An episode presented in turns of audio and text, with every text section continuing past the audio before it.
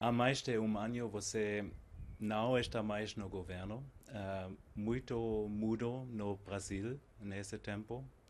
Como é a situação no Brasil agora? Eu vejo com uma imensa preocupação. Acho que há uma, uma espécie de deterioração do Brasil em todas as áreas.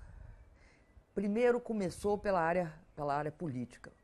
Um impeachment sem crime de responsabilidade cria uma espécie de ruptura entre as instituições, os três poderes, legislativo, executivo e judiciário.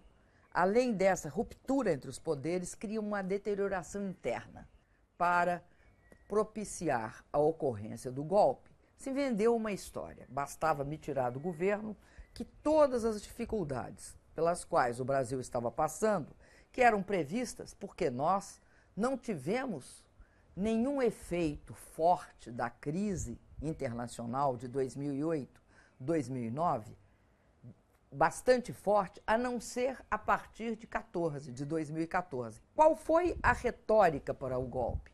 Afasta esse governo que tudo dará certo. Com isso, subestimaram todos os fatores reais e concretos econômicos que era a chegada do efeito da crise no Brasil. No, no, caso da China, eles estavam passando, naquele momento, por uma crise cambial violenta e superaram. Por que, que superaram? Porque aqui lá não tinha crise política. Aqui, além disso, criaram uma crise política. Que era qual crise? Tirar um presidente sem crime de responsabilidade, mas também não perceber que havia uma deterioração no parlamento brasileiro, que é o que permite que tenham os votos para tirar um presidente eleito com 54 milhões e meio de votos sem crime de responsabilidade. É esse mesmo Congresso que vai ser responsável por duas, vamos dizer, duas, dois fatos extremamente graves para o Brasil. Primeiro, os escamoteados, a venda sorrateira de, certos, de certas partes do pré-sal. Segundo, eu acho gravíssima a venda da Eletrobras. Você não vende uma empresa, nem um segmento, que lida com uma questão delicadíssima chamada água. O Brasil tem a sua energia baseada em água. Água não é algo que só produz energia elétrica, ela tem multiusos. Então, por que não se pode vender o controle das hidrelétricas com as suas grandes, seus grandes reservatórios. Porque é não só o controle do fornecimento de energia, que é crucial para a gente viver, mas é, é, também o controle da água. Então, falando sobre a água, sobre a natureza, eh, como é a situação especialmente na Amazônia? É muito dramático lá o local mais estratégico do Brasil para proteção ambiental né, é o norte, a grande região amazônica. É sabido que nessa região tem grandes reservas minerais, né? não só cobre, como é o caso do Renca, que é uma grande reserva de cobre, mas ouro. Essa reserva, por exemplo, ela é histórica ela existe há muito tempo e algumas áreas foram acrescentadas. O que, que eles fizeram nessa reserva? Eles publicaram um decreto em que eles permitiam a exploração minerária dessa, dessa área sem nenhuma restrição, sem nenhuma consideração. E de uma forma que seria, sem sombra de dúvida, predatória. Não é possível que um governo ilegítimo, que não foi eleito, tome decisões desse tipo no Brasil. Com um governo que não tem legitimidade, que não, tem, não teve votos para isso, resolver. Está voltando atrás. Mas só volta atrás, de fato, se não tiver 2018 com essas mesmas forças. Se 2018 não colocar na presidência do Brasil, por voto direto, essas mesmas forças que hoje são ilegítimas, não tiveram voto. Eu acredito que o povo brasileiro é sábio, não vai deixar eles soltos vendendo a Amazônia também. Hum. Não vai deixar. Como vê a situação para grande, grandes partes da população nas ruas? Temos muitos, muita violência, uh, o desemprego aumentou, uh, a fome é novamente um problema no Brasil. Como é? Para mim, essa parte é a mais, a mais grave de todas. Por quê? Por que, que é a parte mais grave? Eu vou te dizer por quê. O Brasil foi o último país da América Latina, se não do mundo, a sair da escravidão. No Brasil, a exclusão social, ela sempre esteve ligada intimamente com o privilégio, com essa visão que uma sociedade escravista né, contamina todas as áreas de atividade. Então, nós temos, de um lado, uma elite que tem uma insensibilidade muito forte em relação à questão social. Então, o que, que foi feito desde o governo Lula pelo meu governo? Nós fizemos, nós colocamos um foco em todas as políticas sociais. Qual era o foco? Temos de acabar com a miséria extrema e temos de combater a pobreza. Porque a miséria extrema é aquelas pessoas que passam fome, que têm uma condição subhumana de vida, que no Brasil tinha uma participação bastante significativa em termos populacionais, 14,8% da população, quando nós chegamos no governo. Fizemos um conjunto de políticas, não foi só o Bolsa Família. O Bolsa Família é transferência de renda para quem? Para justamente combater não só o presente, mas o futuro. Que, ou seja, garantir que no futuro você não visse menino na rua fazendo malabarismo e pedindo esmola. E você chega em jovem criança como? Direto no jovem na criança? Não. Você chega através da família. E olha que a família brasileira, tá? Tem também uma herança da escravidão. Vamos lembrar que uma das características centrais da escravidão era separar marido de mulher e, e, e mãe de filho. Né? Se vendia os escravos. Eles eram mercadoria. Há uma deterioração na camada familiar mais pobre do Brasil, também que nos levava a dar valores, a, a, a criar as condições para que a família se robustecesse. Por isso que foi para a família que nós demos. E por isso que foi para a mulher quem recebia era a mulher. Porque mulher não deixa filho passar fome. Mulher, ela pode fazer, pode acontecer tudo. As, as, as crianças vêm primeiro. Então, isso foi com Bolsa Família, foi com o programa Minha Casa Minha Vida. Para essas pessoas que não tinham dinheiro, porque a equação não fecha. Se ela ganha 800 reais, se a casa custa 50 mil, e se ela não tem poupança, não há equação de mercado que feche essa conta. Então é aí que o governo tinha de entrar e criar as condições para isso.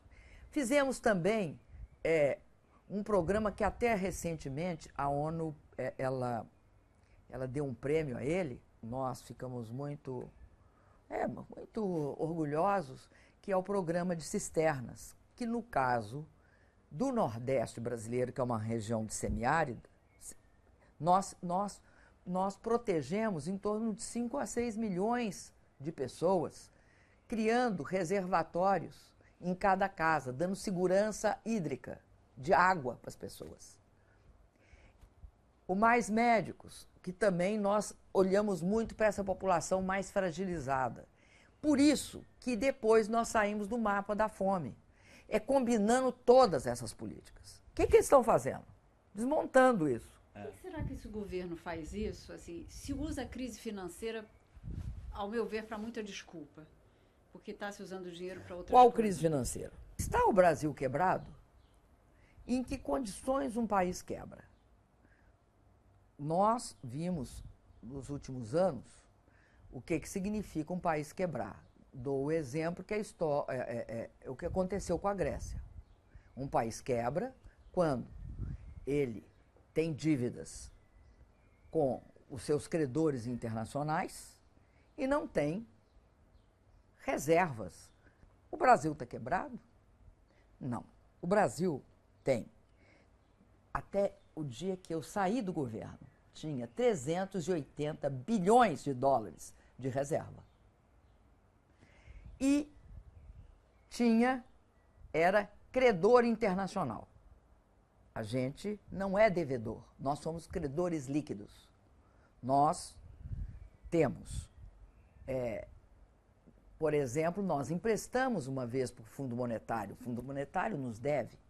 A grande questão é, não pode, no Brasil não é possível tributar nem ganhos de capital, nem transações financeiras. Qual é a alegação? Que já se paga muito imposto no Brasil. É verdade. Quem paga muito imposto? Trabalhador e classe média. Quem não paga imposto? Os, os seis, o nível de concentração de renda que saiu hoje é seis pessoas ganham, têm a mesma renda do que 100 milhões de brasileiros. Então, tem de tributar esta renda que está concentrada numa parte da sociedade. Foi isso que nós propusemos. Obviamente, isso serviu como um grande catalisador contrário à nossa proposta. E aí, o que está acontecendo? Todas as reivindicações gran das grandes indústrias, dos grandes financistas, foram, foram aceitas. Para ele não ser julgado por corrupção, ele distribui bilhões e bilhões de reais o que está acontecendo com o orçamento? Não fecha de jeito nenhum. Então, crise fiscal é agora. Está no fundo do poço. Nunca no Brasil teve uma crise dessa proporção. Nunca. Acho que esses programas sociais são muito importantes, é fundamental, mas durante seu, seu governo, uh, seus oponentes criticaram falta investimentos uh, na saúde, educação, uh, crescimento econômico. Aonde você era? Olha, eu vou te falar uma coisa. É, na saúde, não, faltou investimento, não. O único grande programa de saúde que ocorreu no Brasil nos últimos 20, 15 anos foi o Mais Médicos. Nós colocamos 18 mil médicos para atender 63 milhões de pessoas no Brasil que não eram atendidas. Eu fiz mais escolas técnicas no meu, nos meus é, cinco anos de governo. Tá? Fiz mais escolas técnicas do que eles fizeram durante 100 anos. Eu e o Lula. O Lula fez uma quantidade, eu fiz um pouco mais do que o Lula, porque a gente já estava engrenado. A gente já estava sabendo fazer. Escola técnica. Nós chegamos é, a ter um programa que eu tenho muito orgulho, que é o, o, o Ciência Sem Fronteira, que nós selecionávamos, não selecionavam porque eu era, era uma pessoa né, rica, etc. Nós selecionamos brasileiros para fazer cursos nas melhores universidades no exterior, não em qualquer área, em área de engenharia, de ciências, matemática, física e química, ciências biológicas e ciências médicas, e ciências das chamadas ciências do ambiente. Nessas áreas, nós fizemos um programa, eles agora acabaram com ele também. Nunca se gastou no Brasil tanto, por isso é que eles fizeram o teto do gasto. O que é o teto do gasto? Limita o crescimento por 20 anos ao crescimento real. Você não faz política social com crescimento real. Não tem como fazer. Então, o que, que eu acho que eu errei? Vou te dizer onde que eu errei. Nós fizemos uma política, quando vimos que a, a crise ia, ia, chegava inexoravelmente a nós, né? É, é, durante muito tempo, durante seis anos, nós fizemos uma política de contenção da crise. Tá? É, entre as políticas que nós fizemos, tem uma que eu acho que eu errei feio. Vou te dar esse exemplo. Onde? nós reduzimos impostos. Uma parte da nossa fragilidade fiscal decorre disso.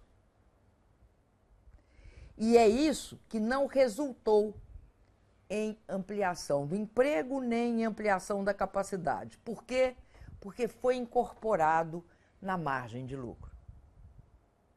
Então, o que eu tiro dessa, dessa situação é a seguinte: não, não, não se pode fazer isso na crise, porque a tendência não é expandir, a tendência é capturar todos os ganhos e benefícios tributários e incorporá-los à sua, à sua margem de lucro. Então, esse é um erro grave que eu fiz. E tem outro erro também, que esse tem erros que são erros, mas você não tem, você não tinha como sabê-lo inteiramente. Tá? Tem algumas coisas que você não tinha como sabê-lo inteiramente. Essa da margem de lucro a gente tinha.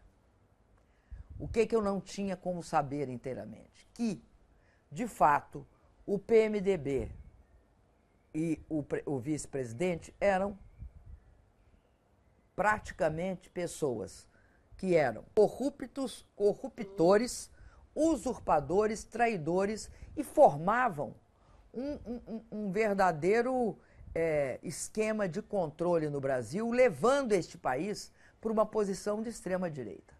É o que eles estão fazendo. O que, que fizeram? Fizeram um golpe. E é nessa circunstância que este, esse grupo, que nunca, ele sempre foi um grupo é, que era mais ou menos de centro, esta aliança foi errada. Mas tinha jeito de não ter essa aliança e conseguir governar o país? Eu, eu, eu te falo que infelizmente não. Mas, mas a gente tinha de ter tentado. Uh, temos muitas denúncias uh, de corrupção contra Michel Temer, mas ele sempre escapa. Por quê? Ele tem de ser julgado pelos, por esse Congresso. Esse Congresso é o Congresso que teve, o Congresso que, que, que, que aprovou meu impeachment. Ele usa dois mecanismos. Um, ele compra. E outro, esse Congresso é o Congresso que ele herdou do Eduardo Cunha. O Eduardo Cunha montou uma estrutura que garantia a ele, através de benefícios que ele fez ao longo dos anos, que garantia a ele o controle desse Congresso. 2018 está chegando. Até que ponto esses, esses congressistas irão manter essa história funcionando desse jeito, porque eles também vão ser ameaçados pelos votos dos eleitores. Porque está todo mundo vendo que é isso. No Brasil, nós vamos ter uma série de trabalhos para fazer.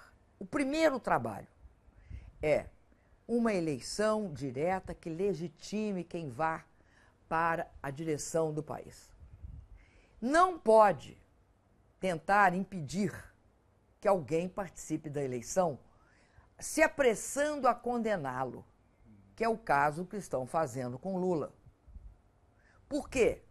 Quanto mais eles batem no Lula, quanto mais eles julgam o Lula por coisas absurdas, como, por exemplo, por um triplex que ele não tem e por um sítio que ele não possui.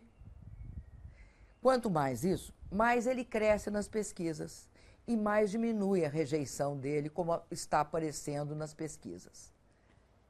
Agora, é fundamental que tenha uma eleição, porque a pessoa que foi eleita ela tem de ser capaz de dar um rumo ao país. E um rumo vai ser o seguinte: vai ter de reconstruir as relações entre os poderes. O tema de corrupção, existem denúncias contra Lula e você também. Eh, como explica isso? Olha, eu estou acostumada com as denúncias. A minha denúncia não é. Eu não tenho mala, não tenho conta no exterior, não tenho nada. Eu, é, ela sabia. A coisa mais difícil de você provar é que você não sabia. Então, toda vez eu sou acusada que eu sabia. Eu nunca enriqueci, eles nunca vão conseguir me condenar. Eu não tenho conta no exterior, não recebi dinheiro e todo mundo sabia que não podia conversar essas coisas comigo. Aliás, dizem que um dos motivos pelos quais eu recebi um impeachment é que eu era uma pessoa muito dura. O que está acontecendo no Brasil não é correto. É aquilo que se chama de lawfare. Utiliza-se a lei como uma forma não do que você tem de usar a lei. Pra, a, a lei tem de ser usada para você combater malfeitos, para você condenar culpados e inocentar as pessoas. Ela não pode ser usada como instrumento de política. Porque se na guerra você destrói fisicamente o inimigo, com o lawfare, o que, que você faz? Você destrói civilmente, você tenta destruir a, a, a idoneidade moral, cívica e cidadã da pessoa. É um processo de destruição tão grave, ou até mais, do que matar. Porque é tentar fazer com que você morra, que você desapareça politicamente. Como é o futuro do Brasil eh, para você também? Eu nunca precisei ter cargo para fazer política. Política no bom sentido. Política. Porque política nasceu com a democracia. A política é quando você pensa em todos. Pensa para além do seu interesse pessoal. Né? É a sua capacidade de estruturar aquilo que você quer, você quer para o seu país, para a sua comunidade, para o seu distrito. Mas tem necessariamente um, um componente que não é individual, né? é coletivo. Então, eu, eu vou continuar fazendo política e vou continuar aqui no Brasil. Eu acho que é, eu tenho um compromisso com a questão da população mais pobre do país. Acho que esse país não pode ter essa extraordinária concentração de riqueza e de renda. E essa combinação de exclusão e privilégio que lhe caracteriza. E que explica por quê, num clube fino de São Paulo, uma babá, sabe o que é babá? Uma mulher que cuida de criança, ela não pode sentar e ela não pode ir no mesmo banheiro. No Brasil, eu não sei se tem isso nos outros países do mundo, mas aqui não podia ter. Um país não é democrático se deixar isso ocorrer.